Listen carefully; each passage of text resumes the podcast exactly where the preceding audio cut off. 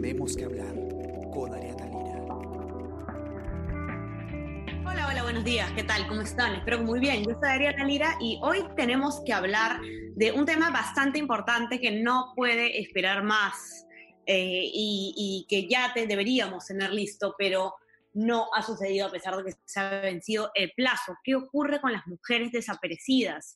Ah, un sistema de búsqueda y registro que iba a servir justamente para contabilizar estos casos tenía que haber sido presentado ya, pero eh, aún no está disponible, aunque ya se ha informado que en los próximos días va a estar eh, ya listo para que podamos utilizarlo. Vamos a ver de qué se trata. Lourdes Fernández Calvo está nuevamente con nosotros hoy día, ella es la que ha escrito la nota y nos va a contar eh, qué es lo que está ocurriendo con este sistema. ¿Qué tal, Lourdes? ¿Cómo estás? Hola, Ariana, ¿qué tal? Buenos días. Este, sí, mira, es una espera larga, ¿verdad?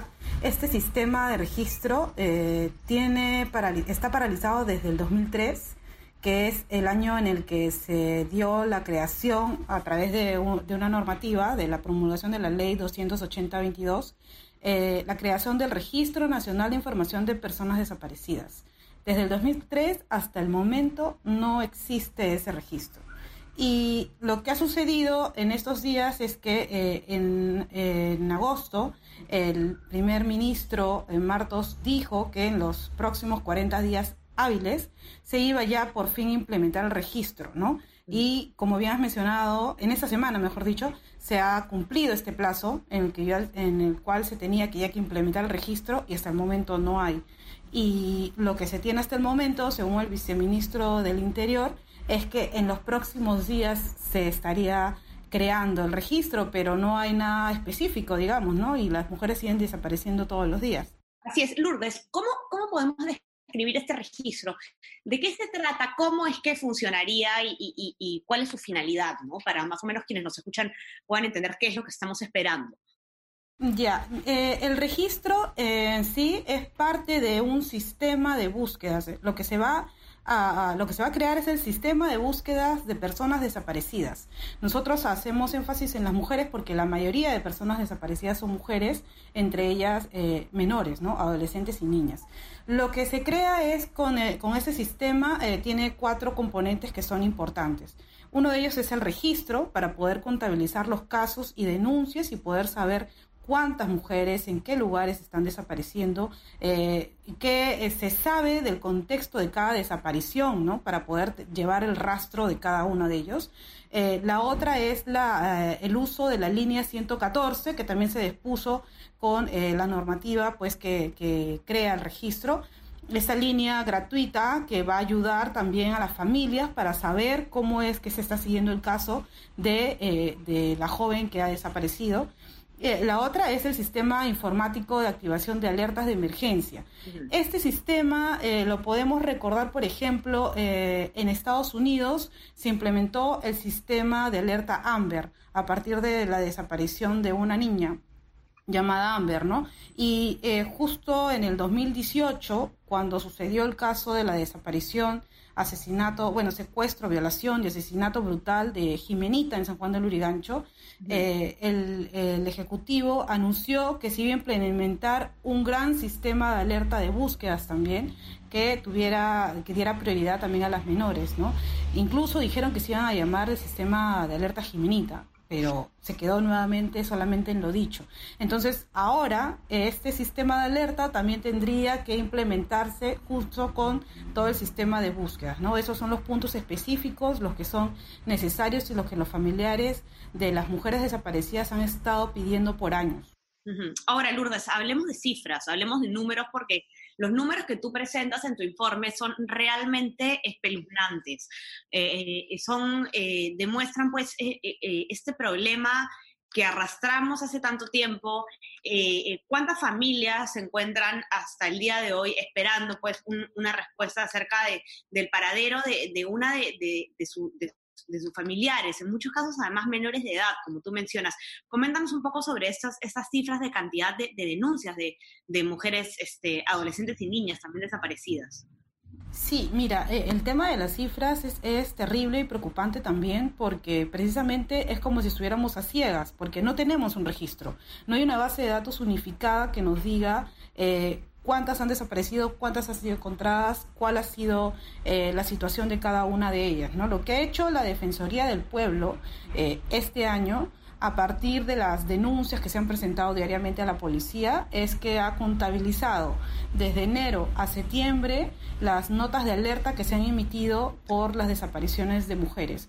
Eh, la policía, según el protocolo, lo que tiene que hacer luego de la denuncia, sin esperar que se cumplan las 24 horas, es emitir una nota de alerta con la foto y los datos de la, de la mujer o la persona desaparecida para que se pueda empezar su búsqueda. A partir de estas notas de alerta, la Defensoría del Pueblo ha identificado que entre enero y septiembre de este año han habido 4.052 denuncias de mujeres, niñas y adolescentes desaparecidas.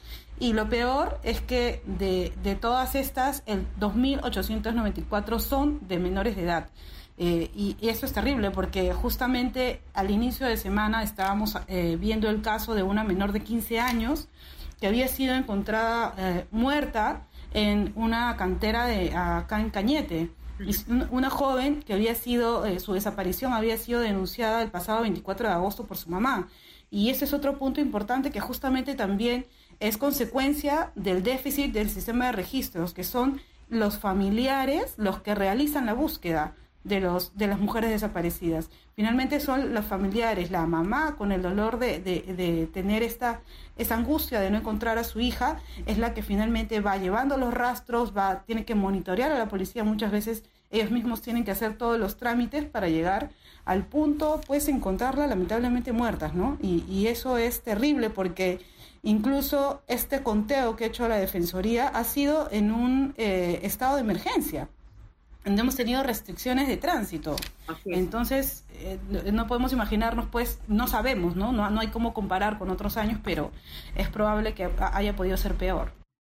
Así es, sí, e, e, eso, eso justamente te quería comentar, ¿no? El tema de que sean cifras que responden al, al estado de emergencia. Es sumamente preocupante. Ahora, Lourdes, eh, como respuesta a esta demora en, en, el cumplimiento del plazo que anunció eh, eh, el Premier para, habilitar ya este, este registro de información, eh, ha habido una reacción fuerte porque ha habido distintas organizaciones civiles, feministas, incluso la misma Defensoría del Pueblo, que están reclamando pues, por el incumplimiento de este plazo, lo cual además demuestra cómo la, ciudadanía y la, em, toda la, parte, digamos, que, está vigilante de parte del, de, la sociedad civil, se mantiene contando los días eh, y, está vigilante de que, de que se haya cumplido el plazo. Y ese plazo ha vencido y muchas ONGs eh, y muchas organizaciones han salido inmediatamente a, a hacer una fuerte movida en redes eh, preguntando qué es lo que está pasando, por qué no se ha lanzado aún este registro, porque eh, este es un tema que, que, que eh, hora que pasa, hora que, que, las personas desaparecidas están en peligro. No es un tema que debería tardar siquiera un minuto más de lo prometido en implementarse. No sé si nos puedes comentar, Lourdes, un poco sobre esta respuesta de la sociedad civil. Sí, lamentablemente, eh, bueno, digo lamentablemente porque en realidad todo el peso y toda la responsabilidad que debería asumir el Estado eh, en casos de violencia de género las está asumiendo la sociedad civil. Eh, y bueno, sí fortalece el hecho de que hayan organizaciones civiles que estén teniendo pues estas respuestas fuertes a través de redes, ¿no? Pero no podemos esperar pues que suceda como con eh, Avi Agreda cuando la asesinaron eh, este y luego recién hubo una reacción porque fue uno de los, feminicidios más crueles que hemos podido ver y recién eh, después de eso haya habido una reacción del ejecutivo para crear pues mesas de, de, de concertación diferentes normas etcétera para que puedan eh, ejercer de alguna manera las medidas que son necesarias. Está sucediendo esto igual. Organizaciones civiles, feministas, bueno, estamos en, un momento de restricciones, no han hecho los plantones ni las marchas que quisieran hacer, pero a través de las redes hubo movimientos, eh, eh, eh, ayer, antes de ayer, perdón, se hizo este tuitazo en el cual se estaba tratando de ejercer presión para que PCM diera alguna respuesta sobre lo prometido por Martos hace ya 40 días, ¿no? ayer justamente la Defensoría del Pueblo hizo una, un webinar con hablando sobre el tema con algunos especialistas internacionales y estuvo el viceministro del Interior. Y aquí es donde le, le, pude preguntar específicamente si es que tiene un plazo eh, ya listo ¿no? El, el, sistema de registros y lo que nos ha contestado es que en los próximos días se va a presentar. Estamos eh, a la expectativa y vigilantes también, igual que las organizaciones feministas y civiles, porque es necesario, ¿no?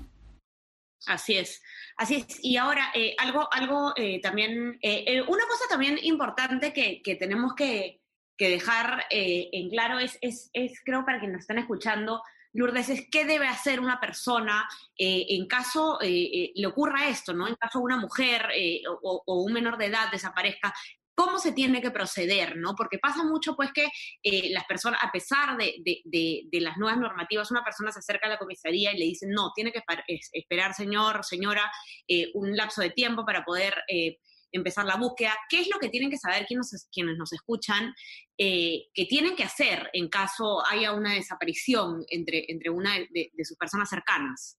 Claro, eh, justamente como mencionaba antes, después del caso es que así funciona lamentablemente eh, eh, el Ejecutivo acá en este país, después es muy reactivo, ¿no? no es muy preventivo, pero justamente después del caso de, de Jimenita, que fue en el 2018, se dio un decreto legislativo que es el 1428, en el cual hacía más, digamos, trataba de agilizar todos los pasos y el proceso para poder denunciar la desaparición de un menor de edad o de, llamada población, lo llamaron población vulnerable también a mujeres, ¿no? Eh, por ejemplo, el ir a la policía y hacer la denuncia no es, ya no se puede permitir que te digan espera 24 horas, 4 horas o 2, no.